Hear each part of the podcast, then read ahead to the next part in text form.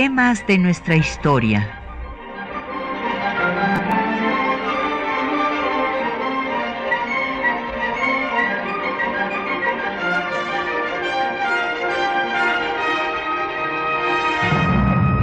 Un espacio que difunde el conocimiento del pasado para comprender nuestro presente. Programa a cargo de la maestra Patricia Galeana.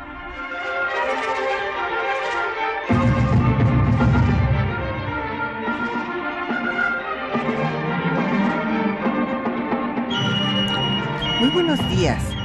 Pues el próximo 19 de junio, como seguramente nuestros radioescuchas recordarán, y además se ha hecho mucha publicidad del tema, eh, se cumple el 150 aniversario de la ejecución de Maximiliano Miramón y Mejía en el Cerro de las Campanas de Querétaro. Y bueno, pues evidentemente eh, vamos a dedicar, eso era obligado que habláramos de este tema, en temas de nuestra historia, en donde, bueno, pues hemos dedicado muchísimos programas a hablar de Maximiliano. En el pasado, inclusive gracias a Radio UNAM, aquí se tradujo la obra de Konrad Ratz, historiador austriaco, que hizo un musical con el nombre del sueño de una corona. Más tarde también se los vamos a poner. Entonces por eso decía yo que hemos dedicado pues muchos años de vida profesional al estudio del tiempo eje de la historia de México, que es el periodo de la Reforma, la intervención francesa y el Segundo Imperio. Inclusive fundamos una asociación de historiadores que se llama ARISI,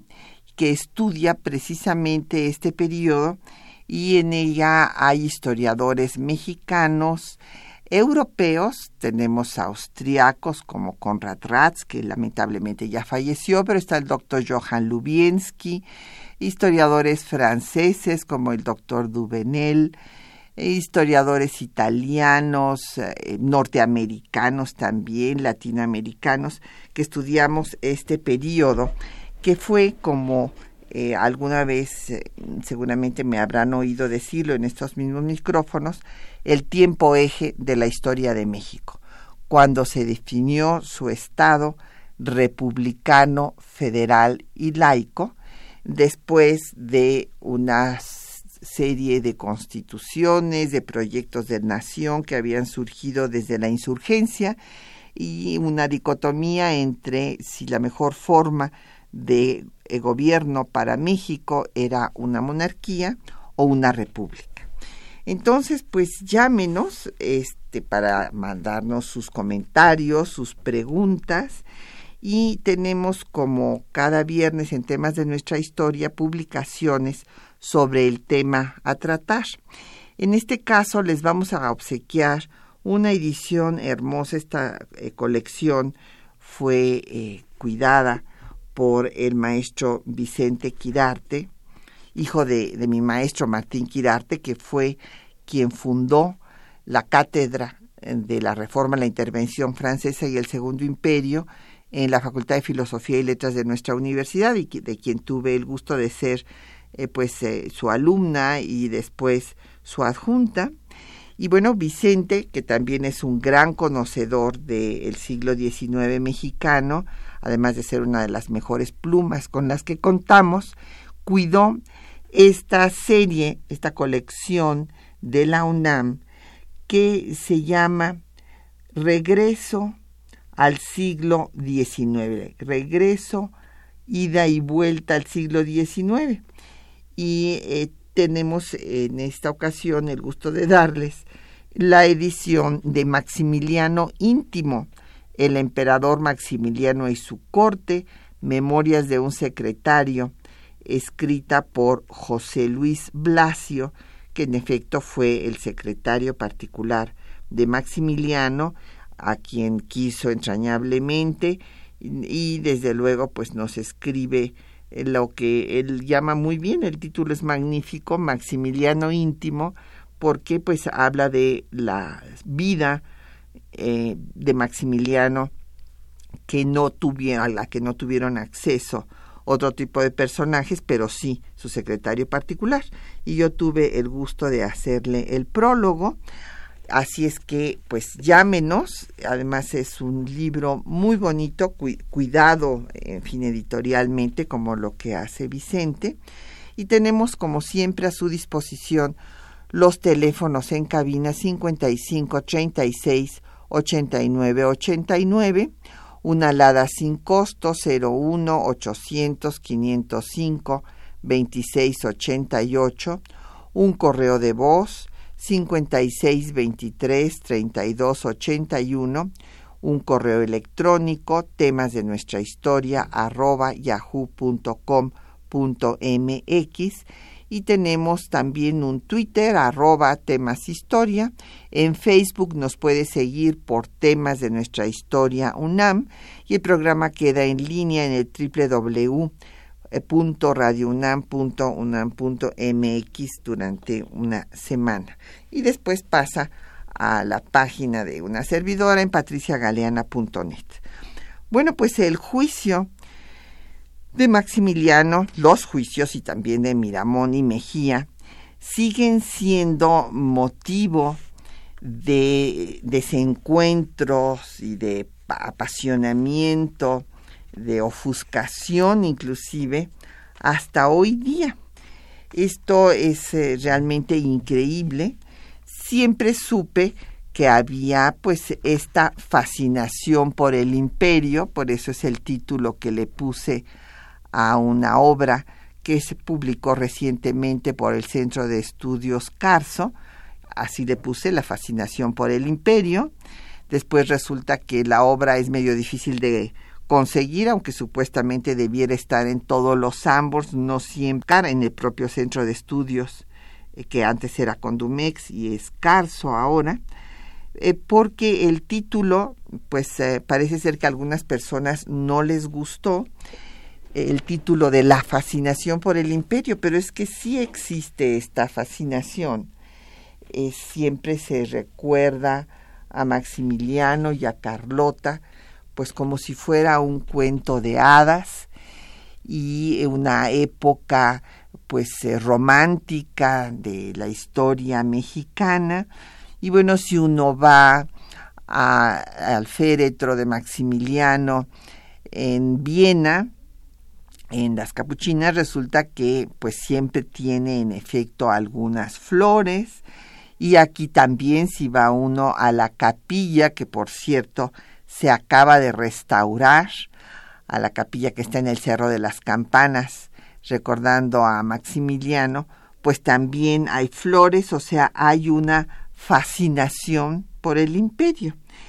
y eh, el asunto que yo no concebía es que también hay un grupo eh, que se llama Monarquía Mexicana. Y entonces este grupo pues no, no nada más eh, pone flores a Maximiliano, sino que también están en pie de, de lucha, así, así lo dicen en sus eh, posts en el Facebook, en donde tienen 60 mil seguidores más o menos, y entonces el día de unas conferencias que organizamos en el INERM, pues resulta que pusieron listo para defender al emperador y sus generales en el INERM. Y después más tarde, la misma página, este post de Monarquía Mexicana dice, aquí se podrá armar una batalla entre gente decente y benofans listo para la guerra, viva el emperador. Y bueno, esto sí realmente para mí fue sorpresivo porque yo no entendía que estuviéramos en guerra en esta en este tema. Y pues descubrí este adjetivo que no este, conocía, Benofans, mismo que me aplicaron a mí porque me pusieron todo tipo de insultos en, en la página eh, y ellos consideran que también es un insulto decirme Benofán, pero eso lo voy a poner en mi currículum porque me parece magnífico. Benofán quiere decir fan de Benito Juárez. Entonces soy Benofán, claro, también este uno de los asistentes, a, el que iba seguramente en plan de guerra para defender a la gente decente, imagínense ustedes. Me dijeron que era yo agente de la CIA. Entonces, bueno, pues imagínense ustedes entre Benofán y agente de la CIA y el la propia eh, red social se publicó una crónica de las conferencias tergiversando cada una de las palabras que ahí se dijeron. Muchos de nuestros radioescuchas eh, pues seguramente recordarán al doctor Rafael Estrada Michel, que es un egresado de la Libre de Derecho y de eh, pues este maestro de la Universidad Iberoamericana le dicen eh, palabras eh, pues también tan pues faltas de toda pues de toda realismo como abogaducho cuando es uno, un gran estudioso de la historia constitucional dicen que dijo cosas que no dijo que, que menospreció a Iturbide que le dijo Morelianito y que a Maximiliano supuesto emperador y que Juárez un gran presidente y que yo eh, pues llamé a la policía para que los tranquilizara. Y es que en efecto un señor este no sé si será el mismo que dijo estar en plie de guerra para defender a Maximiliano y a sus generales en contra de los benofans pero este, una, este, un señor abruptamente interrumpió al doctor Estrada Michel cuando estaba dando su conferencia. Yo le invité a que si quería hacer comentarios lo hiciera por escrito y ahora dicen que los comentarios son por escrito porque entonces lee uno los que quiere leer y no lee los que no. Pues no, a ustedes mismos les consta que trato de leer todos sus comentarios, sus preguntas y cuando no nos da tiempo pues eh, nuestra productora Quetzalín Becerril les contesta por el mismo medio que lo hicieron. Pero bueno, esto de que se exalten los ánimos, de lo único que habla, además del fanatismo, es de la gran ignorancia que hay sobre nuestra historia. Resulta que estas personas que se dicen gente decente y que atacan a los Benofans, pues no saben que Maximiliano era un liberal admirador de Juárez, así es que resulta que Maximiliano era un no lo saben eh, porque pues no conocen la historia, están envueltos en pues en este fanatismo eh, que no tiene ninguna fundamentación. Entonces pues vamos a hablar de Maximiliano. Un personaje eh, ciertamente que, como les digo, parece de cuento de hadas, pero claro que su vida eh, termina en una tragedia, aun cuando su, el historiador austriaco que más lo trabajó después de Conte Corti, que fue el primero que estudió sus archivos en Viena, pues resulta que eh, fue Conrad Ratz. Y Conrad Ratz eh, concluyó, igual que Johann Lubienski, otro historiador austriaco, que él ya encontró inclusive el diario de Maximiliano. Él eh, dice que es un romántico de la política. Y bueno, pues esa conclusión a la misma llegué yo cuando en, en aquel entonces me llamaron monarquista, eh, cuando en el Instituto de Investigaciones Históricas estudié la política eclesiástica del Segundo Imperio y eh, esto lo hice porque mi maestro, el doctor Edmundo Gorman, nos enseñó lo que me parece que es lo que debe de hacer un historiador, a entender a las épocas, a los personajes, a los procesos que estudia para poderlos explicar. Y de ninguna manera poner en el juicio de los acusados, o sea, nosotros no estamos juzgando a los antepasados para absolverlos o condenar. Yo creo entender muy bien a Maximiliano, además es Géminis, igual que yo, hasta esa, ese paralelismo tengo con, con él, que nacimos en el mismo mes, bueno, y él nació en el mes y murió en el mismo mes, eh, con unas diferencias de días, pero era ciertamente un romántico de la política que quiso ser el Quetzalcoatl que viniera a salvar a México de la lucha entre liberales y conservadores. Eh, los conservadores y la Iglesia Católica lo habían traído y entonces se dedicó a conquistar a los liberales para seguir las enseñanzas de pues eh, un socialista utópico que fue su inspiración política, Leopoldo von Stein. Vamos a hacer una pausa pues para escuchar eh, un corrido, un corrido que se hizo a Maximiliano de Habsburgo eh, cuando se recordó la batalla del 5 de mayo en el disco de que lleva el mismo nombre. Este corrido a Maximiliano de Habsburgo es compuesto por Marciano Silva y está interpretado por Cruz Mejía.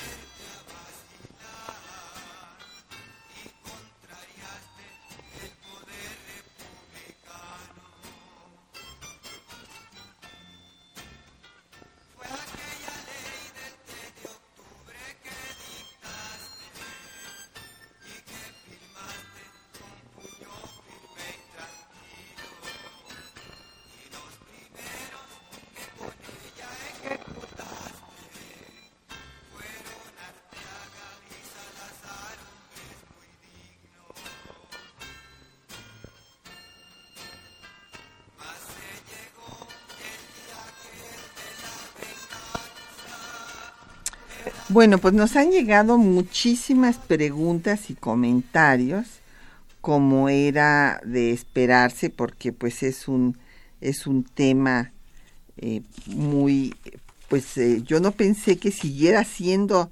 tan polémico, pero bueno, pues con la nueva red de monarquistas, pues sí, yo antes decía de broma que pues ahí se había resuelto definitivamente la dicotomía monarquía o república y nunca se me ocurrió que resurgiera el monarquismo, pero he aquí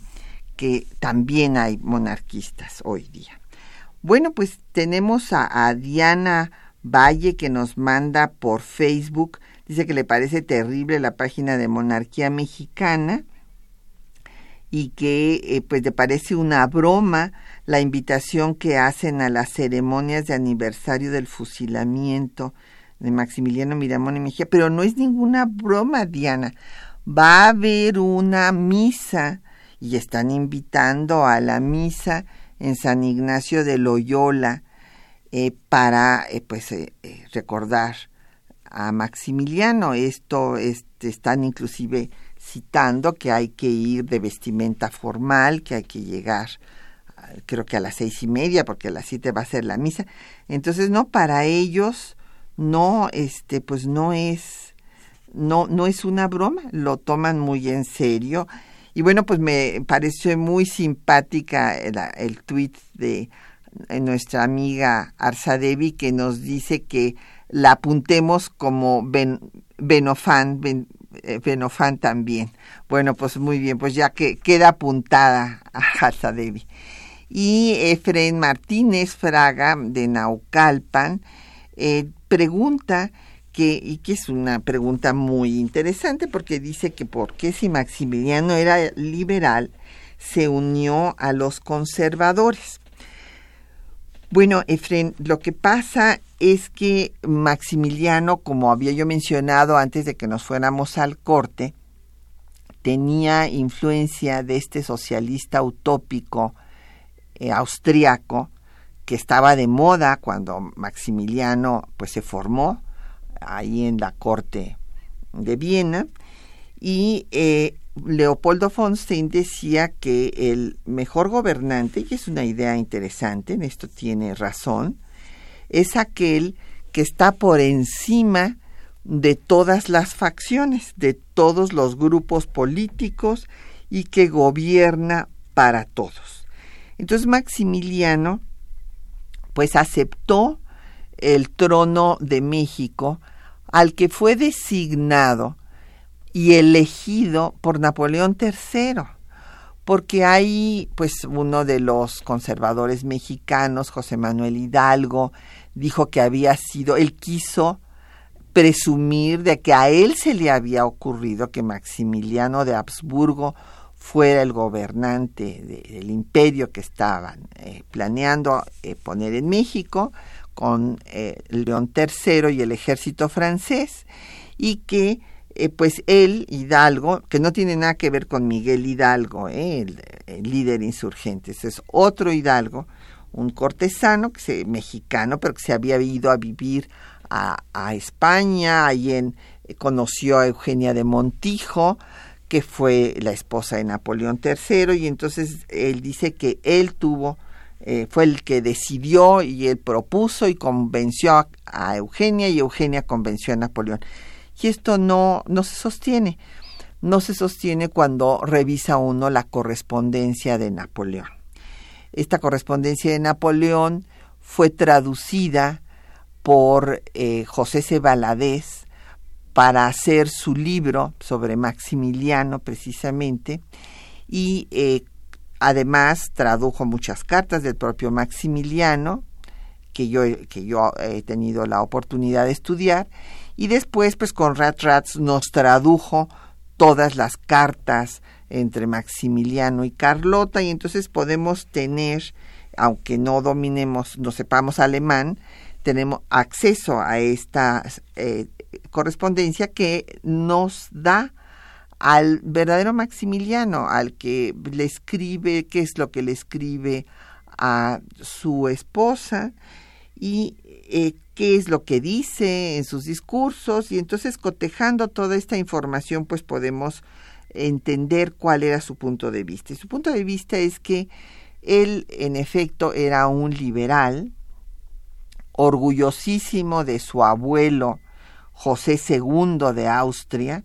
que había sido nada menos que el que había sometido a la iglesia austriaca. Y él eh, pues había sido educado por el conde de Bombeles, igual que su hermano Francisco José, pero su hermano Francisco José era de mano dura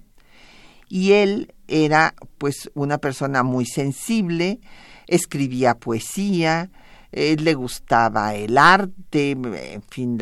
eh, tanto la pintura como eh, la dramaturgia, la naturaleza, en fin, por eso él eh, historiador Conrad Ratz a la obra le pone el sueño de una corona porque sí, en efecto, era un soñador y él quería en realidad ser marino, esa era su verdadera vocación. Inclusive escribió que le gustaría tener un hijo marino. Eh, lo primero que hizo cuando, en fin, pudo tener un cargo ya por su edad en eh, la corte austríaca fue que lo nombraran contraalmirante y comandante de, la Armada Austriaca y se fue en el Novara, en un barco, a quería recorrer, darle la vuelta al mundo. Esa era realmente su verdadera vocación y cuando eh, pues eh, Napoleón eh, lo conoce, le parece una persona liberal y dúctil, así lo escribe, o sea, una persona a la que, en pocas palabras, Napoleón puede manejar. Y en efecto vemos que pues Napoleón va a engañar a, Maximiliano desde un principio, desde que lo conoce, porque se conocen cuando Francisco José lo manda en una misión eh, pues política para que convenza a Napoleón de no intervenir en Italia, en donde estaban los dominios de Austria. Y pues primero, las primeras cartas, Maximiliano describe a Napoleón como un bufón de circo, pues le parece un advenedizo, porque bueno, pues él es un Habsburgo y Napoleón pues es un plebeyo, o sea que su origen pues es la Revolución Francesa, pero después Napoleón lo va convenciendo de que Napoleón no va a intervenir en Italia. Y bueno, pues regresa, esto es lo que le dice a Francisco José, Francisco José lo nombra gobernador de las provincias lombardo-venecianas eh, y cuando pues llega a Milán trata de relajar las medidas drásticas que había establecido eh, los militares austriacos para dominar a los italianos, pero pues eh, esto no, no les gusta a los militares austriacos que le escriben a Francisco José para que lo releve de su cargo, cosa que sucede, es relevado de su cargo, viene la guerra del Piamonte en donde los austriacos pierden frente a los franceses. Eh, por lo cual, pues Napoleón evidentemente no le había dicho la verdad a Maximiliano y bueno, todo esto pues afecta a Maximiliano que acaba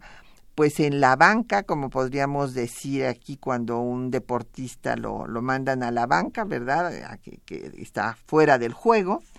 fuera del juego político, y se va a su castillo de Miramar, hace su castillo de Miramar porque él mismo lo diseña, en Trieste, en Trieste, Italia, viendo al Adriático, por eso se llama Miramar, porque ve al mar. Y como él quería, en efecto, ser marino, es muy interesante, he tenido la oportunidad, de hecho fui la única mexicana invitada al congreso que se hizo en Trieste para eh, estudiar a los Habsburgo, y en donde eh, se publicó una obra que está eh, allá en, el, en Trieste, en, el Museo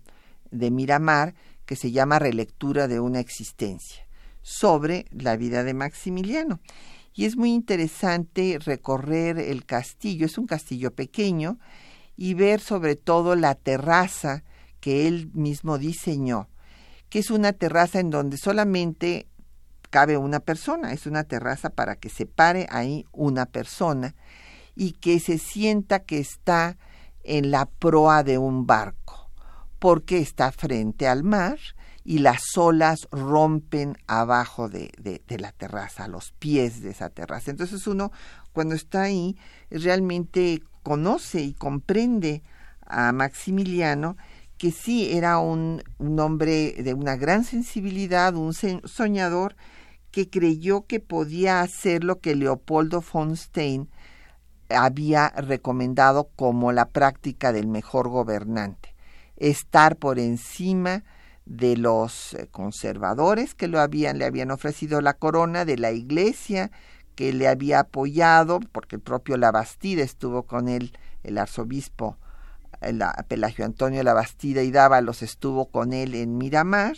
y venir a conquistarse a los liberales por medio de una al país. Entonces don Efren, aunque él era liberal, pues decidió pues sí aceptar la corona de México. Ya le habían ofrecido otra corona antes, ¿eh? le habían ofrecido la corona de Grecia y no la aceptó. Y saben que dijo, dijo que Grecia ya había tenido, los griegos habían tenido su momento de esplendor y que ya no lo volverían a tener.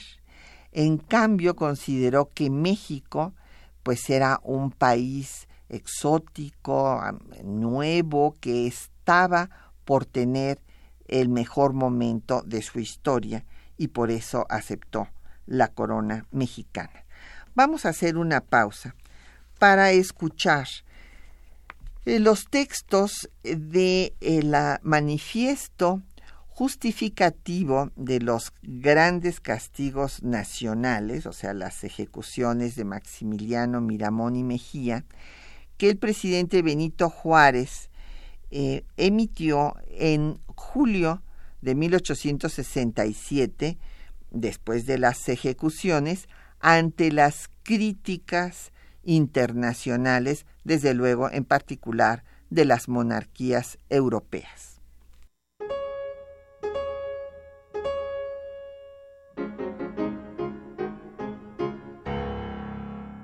Tras la caída de Querétaro y hecho prisionero Maximiliano de Habsburgo, se procedió a juzgarlo conforme a la ley del 25 de enero de 1862, que condenaba a muerte a todo aquel que atentara contra la independencia nacional. Ante las críticas internacionales, el presidente Benito Juárez se vio obligado a justificar la decisión del gobierno republicano. Escuchemos. Mexicanos, el mundo atónito os contempla identificado con la gran nación. A este bando pertenecen todos los que habéis, con valor y abnegación, reivindicado el derecho inalienable de existir como un pueblo soberano, independiente y gobernado por vuestros propios compatriotas. Los ciudadanos de todas las nuevas repúblicas de América, que se resisten a dar como perdidos los torrentes de sangre con que se fundaron, todos los que en ambos hemisferios han simpatizado con nosotros en la hora de tener que entregar nuestro suelo, nuestros bienes, nuestra independencia y nuestras glorias a un extranjero dinástico que osó decir a un pueblo libre la sumisión o la vida. El otro bando es aquel que fundó el orden en la fuerza, y con la fuerza extorsiona, tala y mata, el que deifica al hombre autoridad, a este bando pertenecen los que emplean el terror como legítimo medio de gobierno, que presentan los cañones como la última razón de las grandes monarquías de la Europa, los que pretenden que el derecho internacional fije reglas solo para las naciones poderosas entre sí. La opinión predominante en el antiguo mundo se ha levantado en masa contra nuestros castigos nacionales. Su estupor, su indignación, debían esperarse. Han dicho en Inglaterra, en pleno Parlamento, que los anales de la historia no registran un acto más odioso que el suplicio de Querétaro. En Francia, que no debe extrañarse en un pueblo de salvajes. La cólera del Austria ha ido más lejos. Establece que los traidores que emplearon la llamada intervención son el pueblo mexicano, al haber llamado a un príncipe extranjero para entregarle una corona y de haberle abandonado con engaño hasta el punto de impedirle que abdicase, cuando las tropas francesas le dejaron sin medios de prolongar por mucho tiempo su obra de destrucción en nuestra patria. Compatriotas, en este día cumple a mi deber de alto magistrado demostraros que sus colores no se han manchado con sangre alguna derramada por crimen nacional, y que los castigos que la conciencia pública dictó, que su tribunal sancionó y yo hice ejecutar conforme los más trillados de la legislación universal. La Francia niega lo que nosotros sostenemos, a saber, primero, que los hombres desesperados de México, los traidores, tiempo hacían que solicitaban para su patria el establecimiento de una monarquía aborrecida por el pueblo. Segundo, que el gobierno de España convidó al de Francia a intervenir en México para el objeto de obtener satisfacciones efectivas por indemnizaciones debidas a sus súbditos, y que Inglaterra se unió a este concierto en el sentido de la intervención, no en el de la guerra, como se hizo constar en cláusulas secretas que después vieron la luz pública. Tercero, que la prensa inglesa anunciaba los objetos reservados que respectivamente movían a los gabinetes de Madrid y las Tullerías, pretendiendo el uno monarquizar a México con Prim a la cabeza, el otro con un príncipe tudesco. Cuarto, que la Gran Bretaña abandonó la intervención al conocer que sus objetos reales eran los ostensibles constantes de la Convención de 1861. Quinto, que la España también se separó al palpar que sus armas se hallaban al servicio de las miras secretas de Francia. Y sexto, que los extranjeros y los traidores mexicanos, luego que se vieron posesionados de nuestro territorio, a favor de una triple intervención de naciones poderosas, supusieron elecciones populares para presentar como emperador de México al príncipe Maximiliano, que con mucha antelación había designado el soberano de Francia. Con estos hechos, por más que la diplomacia francesa los oculte, se ha consumado no simplemente un horrible asesinato con violación del derecho de gentes y del derecho de la guerra, sino asesinatos espantosos de millares de mexicanos, franceses y alemanes que solo pueden compararse con las catástrofes que ahora, dos mil años, ejecutaba el paganismo. Fue justa la pena, porque así ha podido la nación conciliar la clemencia respecto la instrucción que la sanción penal entraña ha sido para los monarcas europeos necesaria. De hoy más quedará la Europa absolutista convencida de que la genuina democracia, por ser liberal en sus principios, no renuncia a los lícitos castigos que para conservarse tiene todo legítimo gobierno, aun los de las débiles repúblicas de América. Compatriotas, la defensa de vuestro primer magistrado es la de México. Entronizaréis la libertad, presa codiciada de los déspotas, cuando vuestros gobiernos, cimentados por vuestras cívicas virtudes,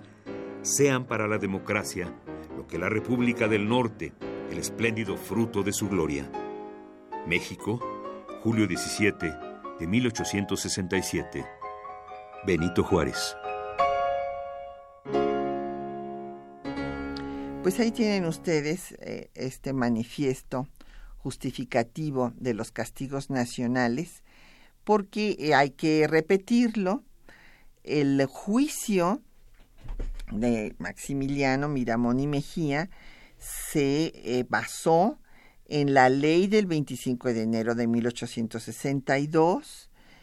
eh, aunque les, no les guste a los monarquistas, esta ley pues la da cualquier país, imagínense ustedes a un país como México invadido por tres ejércitos, que fue lo que pasó, porque Napoleón III quiso involucrar a los ingleses y a los españoles para disfrazar su llegada y este hizo una convención eh, en Londres en donde eh, pues dijeron que no estaban dispuestos a aceptar la moratoria de Juárez que les había pedido dos años para pagar la deuda en vista de que el país acababa de salir pues de la guerra civil y estaba absolutamente en bancarrota. Sin embargo, bueno, pues él se enteró por eh, pues, diplomáticos, eh, un gran diplomático, José de Jesús Terán, de que este era, había sido usado como pretexto para Napoleón con objeto de hacer lo que quería hacer desde hacía mucho tiempo. Hay que destacar que la idea de poner un dique, así decían textualmente, a Estados Unidos para que no se apoderara de América, era una idea que tuvo Maurice de Talleyrand, un canciller francés que fue canciller de la monarquía y del primer imperio, o sea, de Napoleón I, el tío de Napoleón III. Y en Napoleón I pues no lo pudo hacer porque vienen todas las coaliciones de las monarquías europeas y cae su gobierno. Pero Napoleón III lo retoma y entonces eh, la intervención francesa estaba pactada y están los documentos, está la carta de José María Gutiérrez de Estrada, está pactada con los conservadores desde 1859. Entonces, eh, pues esto eh, hace que el gobierno republicano de Juárez, que era el gobierno único constitucional, pues declare esta ley del 25 de enero en la que se castigará con pena de muerte a quienes atenten contra la independencia y soberanía de la nación. Una ley perfectamente justificada a un país invadido por tres ejércitos. Y esta era, este era un momento de excepción en el que la Constitución de 1857, que prohibía la pena de muerte, no estaba en vigor porque justamente así lo había establecido la propia Constitución, de que en caso de una guerra, la Constitución cesaba de estar en vigor y se restablecería en cuanto hubiera paz. Pero pues evidentemente con tres ejércitos llegando a las costas mexicanas, pues esto no era un momento de paz, era un momento de excepción, así se llama jurídicamente, y esto fue lo que les molestó ayer a los monarquistas, que el doctor Rafael Estrada Michel, especialista, él es abogado, es especialista en Derecho Constitucional, estaba explicando esto y esto no lo aceptan porque para ellos eh, lo que pasó fue un asesinato y no, no fue un asesinato, fue una ejecución de acuerdo a un juicio, inclusive podían haber, Mariano Escobedo podía haber ejecutado al momento de aprenderlos a Maximiliano, cuando éste entrega la espada y se rinde, por esta misma ley, pero no tenía órdenes de que hubiera un juicio, se hizo el juicio, tuvo los defensores que Maximiliano quiso, y sus defensores justamente lo que dicen es que pues eh, la ley de enero es inconstitucional que porque la Constitución no establecía la pena de muerte. No, pero es que era un estado de excepción. Estaban en una guerra civil, acabando una guerra civil y llegando tres ejércitos extranjeros. Ustedes díganme si esto no es un momento excepcional contemplado por la misma Constitución.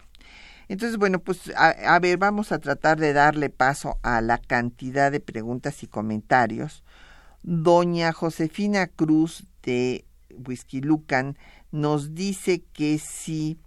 mientras Maximiliano estaba esperando su juicio, que qué pasó con sus seguidores. Bueno, lo que, a los que se eh, les aplicó la pena máxima fueron a los oficiales, a los jefes, como, eh, bueno, no solo Maximiliano, sino Miramón y Mejía, y los demás eh, van, a van a ser después, van a tener la amnistía. Eh, Fermín Luis Ramírez de Cuautitlán Izcalli dice que eh, si Maximiliano fue capitán de la Marina Austriaca, sí, bueno, fue almirante y comandante de la Marina Austriaca, y que donde está el puerto de Trieste está en la península itálica, don Fermín. Jorge Luis Sánchez Delgado de Cuauhtémoc, que Maximiliano fue engañado por los conservadores, pues creyó que el pueblo de México sí quería un monarca y que ahí eh, pues tenía, tenía una vida de contemplación. Sí, en efecto, pues en Miramar estaba pues viendo el mar nada más, ya no tenía ninguna función política de ningún tipo, pero no, no fue engañado don Jorge Luis. Fíjese que esto es eh, lo que han pues tratado de justificar eh, quienes eh, pues estudiaron a Maximiliano para explicar el asunto, pero sobre todo pues no habían leído las propias cartas de los conservadores y de Maximiliano, y Maximiliano no fue engañado porque inclusive estuvo el propio José de Jesús Terán, este diplomático eh, mexicano que envió eh, el gobierno de Benito Juárez, tenía la labor de evitar la intervención, evitar que, se, eh, que viniera Maximiliano, y José de Jesús Terán fue a decirle a Maximiliano que no viniera, que porque aquí había un gobierno establecido de acuerdo a una constitución y que era una república y que por lo tanto no podía imponerse un imperio. Por otra parte estuvo también la Bastida para decirle que lo que querían era que derogara todas las leyes de reforma y Maximiliano las va a ratificar. Eh, ¿Qué es lo que pasa? Pues pasa que Maximiliano consideró que podía estar por encima de todos ellos y pues eh, conciliar a los diferentes grupos. Entonces, no, pues no fue engañado. Vamos a hacer una pausa para escuchar otro poco de música y ahora vamos a escuchar esta obra de las que les he venido hablando, de Konrad Ratz, historiador austriaco, especialista en Maximiliano, que además de ser historiador, pues él tocaba el piano magníficamente y eh, pues Cal, como él le llamaba, con su hijo, Wolfgang, que lleva por título El sueño de una corona, y vamos a escuchar la parte que se llama Buscando el Sol, en una eh, presentación que se hizo aquí en Radio UNAM traducida al español.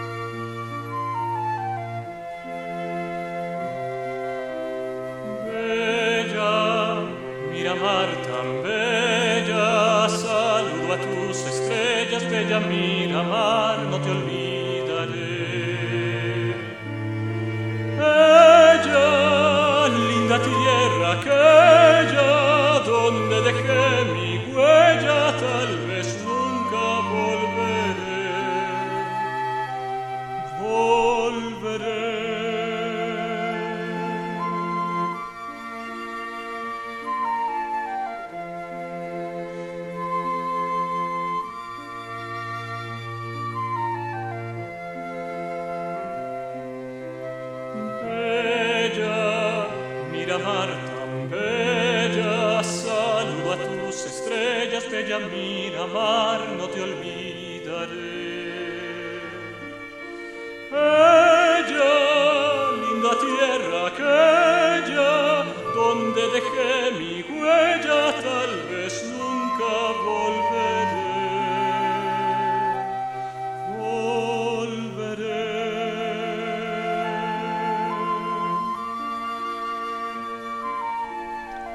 Bueno, pues seguimos aquí contestándole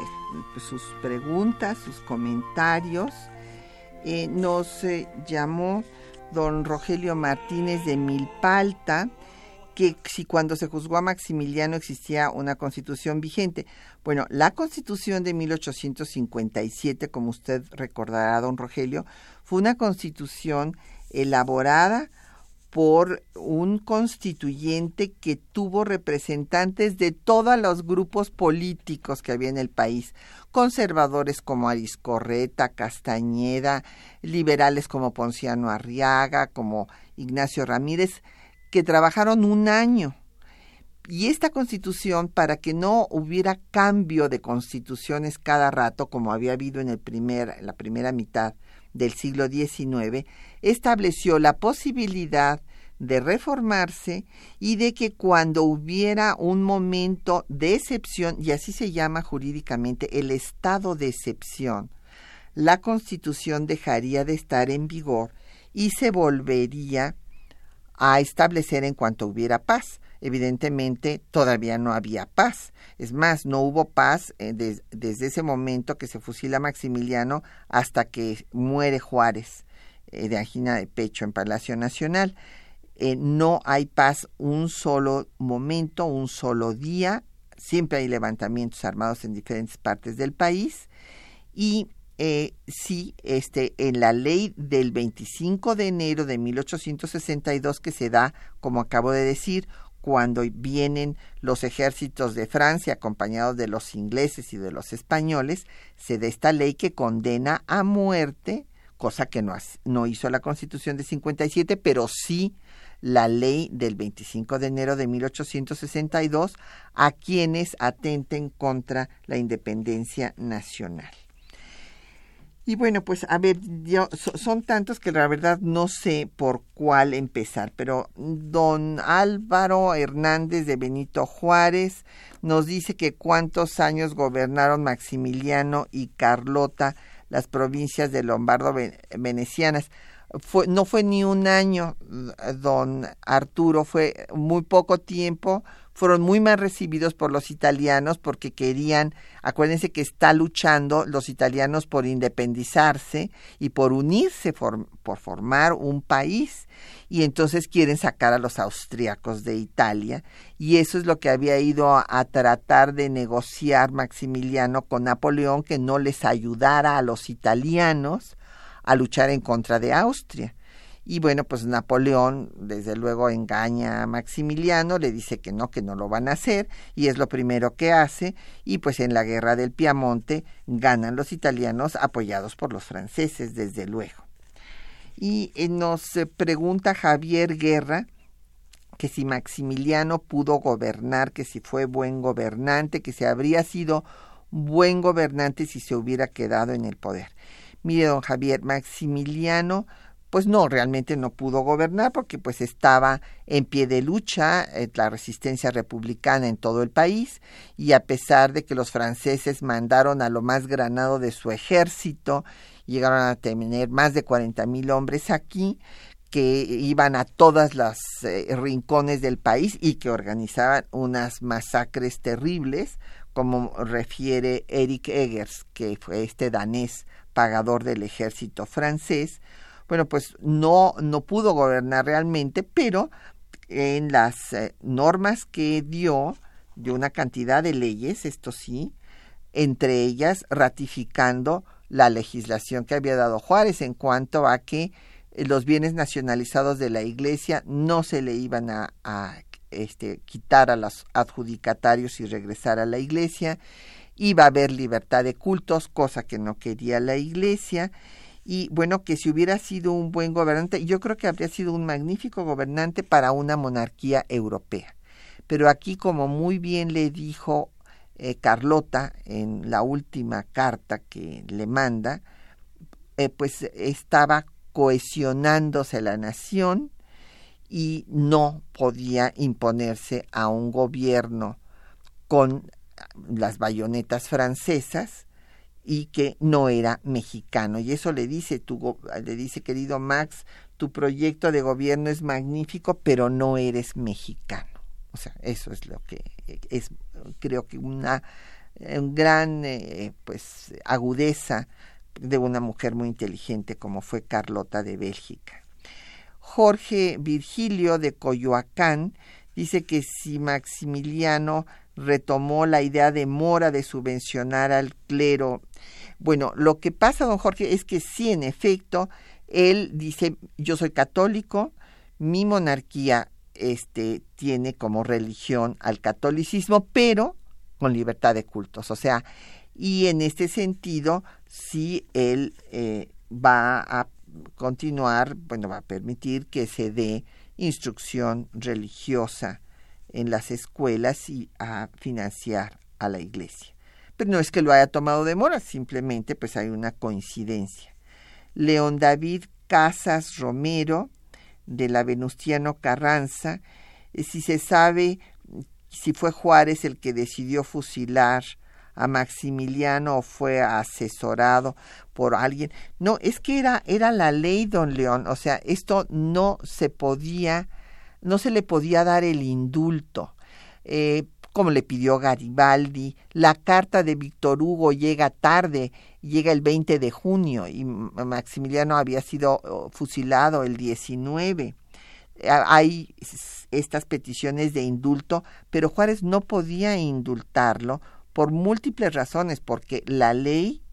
eh, del 25 de enero establecía que se les daba la pena máxima a quienes hubieran atentado contra la independencia y la soberanía de la nación. Y bueno, pues hay muchísimos cargos contra Maximiliano. Maximiliano cometió el grave error de decretar la ley del 3 de octubre de 1865 en la que inventaron que Juárez ya se había ido del territorio nacional, que ya no existía la causa republicana y que ejecutaran en el momento a todos los republicanos que estuvieran en pie de lucha. Y entonces pues murieron generales muy importantes de los republicanos por esta ley de Maximiliano, eh, como el general Arteaga, entre otros. Manuel Pérez Morales de la, de la Miguel Hidalgo dice que la grandeza de Benito Juárez estaba basada en su firmeza ante el invasor. En efecto, don Manuel, y por eso le declararon benemérito de las Américas. Toda América Latina estaba pendiente de lo que sucediera en México por eso es que desde el pueblecito de Copiapó, en Chile, hicieron una colecta para mandarle dinero a Juárez y que pudiera derrotar a los franceses. Eh, un barrio de Buenos Aires lleva el nombre de Juárez. Le mandaron medallas. El eh, Congreso de Colombia lo declaró benemérito de las Américas, lo mismo que el de República Dominicana porque estaban todos pendientes de que en México se derrotara al ejército invasor europeo y que esto pusiera un alto a las monarquías para intervenir en las naciones americanas. Efrén Martínez de la Gustavo Amadero, que si los restos de Maximiliano están en México, no. Don Efrén, el gobierno austriaco mandó por ellos y están en Viena, ahí en donde están todos los restos de eh, las, las familias pues la familia gobernante y de los Habsburgo. Eh, José Guadalupe Medina, eh, que a qué dinastía y a qué país perteneció Carlota. Bueno, Carlota era hija de Leopoldo I de Bélgica. Y que cuáles fueron sus aportaciones al país. Bueno, Carlota de hecho fue la primera mujer designada para gobernar, porque en el Estatuto Provisional del Imperio Maximiliano quería hacer una constitución, inclusive el borrador está escrito por la propia Carlota y está en los archivos de Viena, he tenido oportunidad de verlo. Sin embargo, eh, pues eh, Napoleón le dijo que de ninguna manera podía en ese momento convocar a ningún congreso para hacer ninguna constitución, que lo que debería de establecer era una dictadura liberal y entonces hizo unos estatutos provisionales declarando a Carlota regente, o sea que Carlota gobernó. Cuando Maximiliano se iba a Cuernavaca con sus amigos eh, botánicos y a este, ver mariposas y todas estas cosas que a él le gustaban mucho, pues Carlota era la que gobernaba. Elizabeth Solórzano, que es muy lamentable eh, lo que pasó en el INER, pues sí, realmente habla de eh, poca, eh, poco civismo y, y, un desconocimiento total de la historia y de la urbanidad que se debe tener en, un, en una mesa académica. Mm, Horacio Arreola dice que si Maximiliano fue mandado a asesinar por Juárez, no, don Horacio, hubo un juicio que precisamente el que lo traduce al alemán para que lo conozcan en Austria es nuestro muy querido amigo el historiador Conrad Ratz y que si es cierto que hubo una venganza hacia Juárez y que lo envenenaron cuando él se murió. No, no, no, todo esto es leyenda. Bueno, pues ahora sí ya se nos acabó el tiempo, le agradecemos pues sus llamadas, eh, en fin, a, a, todos, a Agustina Alcaraz de la Benito Juárez, Guadalupe García de la Benito Juárez, María Cruz Paredes, de la Magdalena Contreras, Roberto Rodríguez de la Cuauhtémoc, Arzadevi, a Edgar Ramírez por correo, Gilberto Escobedo por tweet, Jeremías, eh, Teresa Garbana por Twitter también, Saúl Sánchez de Tequisquiac, de Tequisquiac, perdón, Estado de México, José Antonio Salas de la Cuauhtémoc, Ramón Rojas de Coyoacán, Martín Catalán en Zagualcoyot Héctor González de la Gustavo Amadero y a nuestros compañeros que hacen posible este programa, Juan Estac y María Sandoval en la lectura de los textos, Socorro Montes en el control de audio, Quetzalín Becerril en la producción, Erlinda Franco y Jacqueline Santos en los teléfonos y Patricia Galeana se despide hasta dentro de ocho días.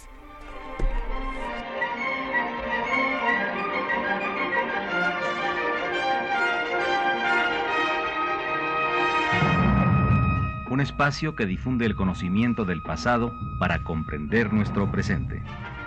Programa a cargo de la maestra Patricia Galeana.